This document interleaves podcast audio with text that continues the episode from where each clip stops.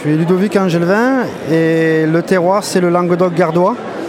On est à 25 km de Nîmes en montant vers les Cévennes. Voilà, donc avec essentiellement des calcaires et des graisses. Ça a quelle texture et ça a quelle couleur Euh, Et s'il y en a plusieurs peut-être essentiellement rouge quand même chez nous. Euh, Il y a un petit peu de blanc, mais c'est surtout les, les vins rouges, notre région. Euh, et les textures sont variables en fonction des, des sols.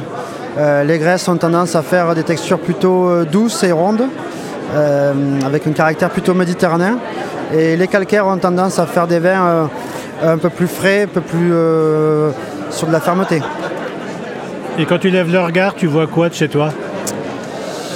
Quand j'ève le regard, euh, je vois les collines environnantes avec la garrigue, euh, les bois qu'il faut absolument protéger, cette belle diversité qu'on a.